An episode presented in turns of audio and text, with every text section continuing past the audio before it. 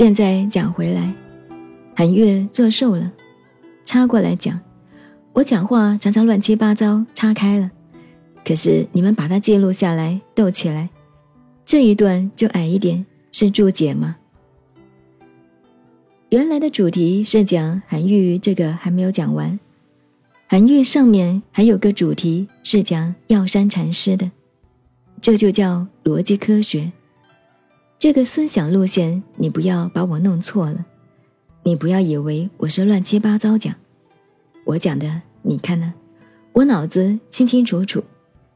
讲药山禅师引证到韩愈还没有来，因为韩愈提到文章，因为文章讲到滕王阁，因为滕王阁讲到这个医师，倒回来找那个主题。韩愈第二部。韩愈的侄子不是去修道吗？韩湘子，八仙里头的。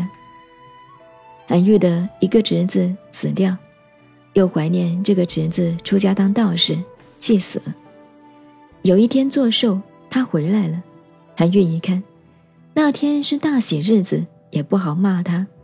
看他穿一个道士这个样子，邋里邋遢的回来，又喜欢又不高兴，结果就问问他。来给你叔叔拜寿总不错，你做什么不读书不考功名，在外面去学这个什么当道士，有些什么本事啊？没有啦，叔叔，今天你生日大喜的日子，我给你变个花样，给你高兴高兴，好不好？我在外面学来的。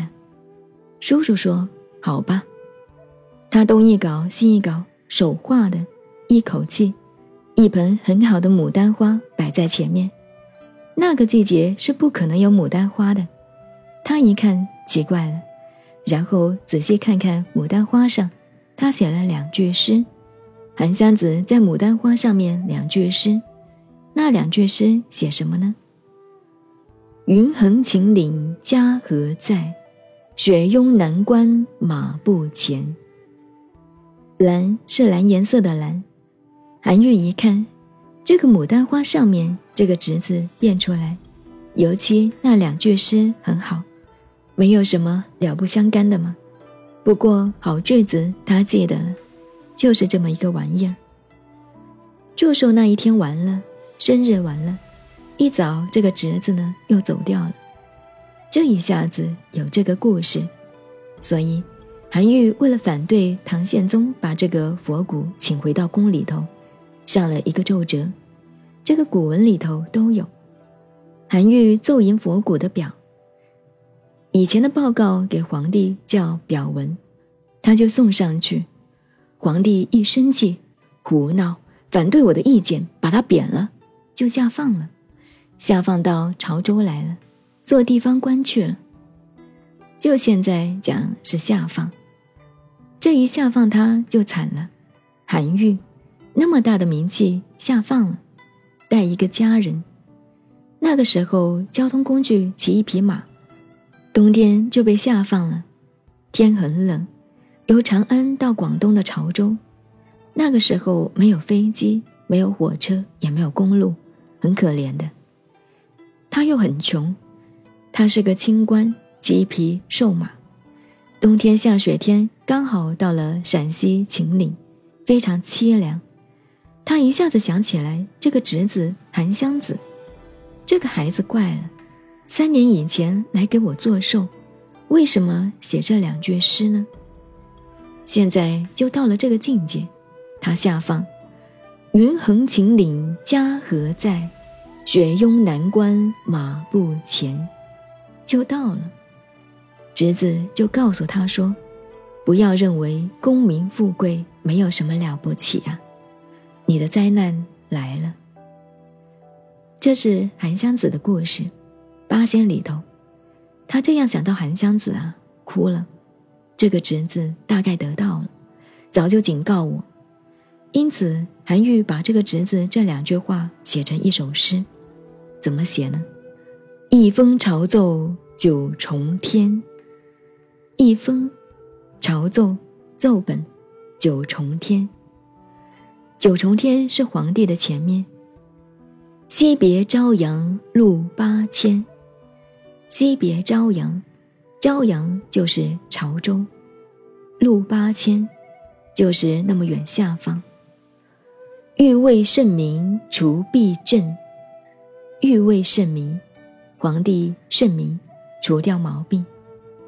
弊是作弊的弊，政治的政。欲为朝民除弊政，肯将衰朽惜残年。肯将衰朽，朽木不可雕的朽。惜，可惜的惜。残年这句话讲我老了，准备忠心报国，皇帝要杀我都可以，我该讲的话讲。敢将衰朽，老了的这副骨头交给国家不怕了。惜残年没有什么了不起。云横秦岭家何在？雪拥南关马不前。他写到这里的时候，一边流泪，好像那个韩湘子站在他的前面，他就叫他。韩湘子又隐了，不让他看见，就是说：“叔叔，你那么念我，你不要难过了。有这个灾难呢，这个神仙就来一下，等叔叔正要找他，他又不让他看见了。他下面两句怎么说呢？”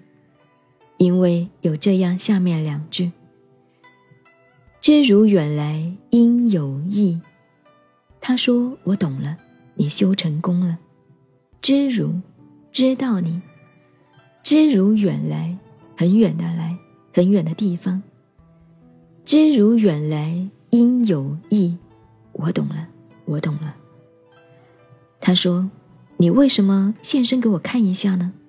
好收五谷。湛江边，好收，收起来，收拾的收，我的骨头，反正我是会死在广东了。收好我的骨账，一个病字头，一个文章的章，账。下面一个字，江，三点水的江。南方多瘴气，到了广东气候不对，容易生病的。湛江边，他讲。韩湘子，你来给我看一下。我懂了，我懂了。你是已经成道了，先就警告我，现在你又跟我见一面，又赶快走了，不让我叫你。他说，大概我这一次下放到广东会死在广东，你给我看一面，你就告诉我放心。万一我死在广东，将来将我的棺木搬回来。其实韩湘子故意现身给他看一下，他没有懂，就是叫他你放心，你还是会下放几年回朝的。后来果然回朝了。你看，这八仙的故事就看到了，这个正史历史上是没有的。那么讲到韩愈，为什么讲药山禅师到韩愈呢？韩愈当时影响那个朝代的整个文化的革命。所以他反对那些历代的那个文章写的那么美，那个公文政府办出来的文章写得很好，老百姓看不懂啊。他是提倡白话，提倡简化，因此说提倡古文不要什么“落霞与孤鹜齐飞，秋水共长天一色”，说的是什么东西啊？所以他讲的古文就是当时的白话，我们佛经翻的。你现在看到的古文是当时的白话，所以叫做文起八代之衰。不然我不那么跟你们讲，赵国文系那些老师们是不是讲得通？我不知道。我这样一讲，你们都懂了。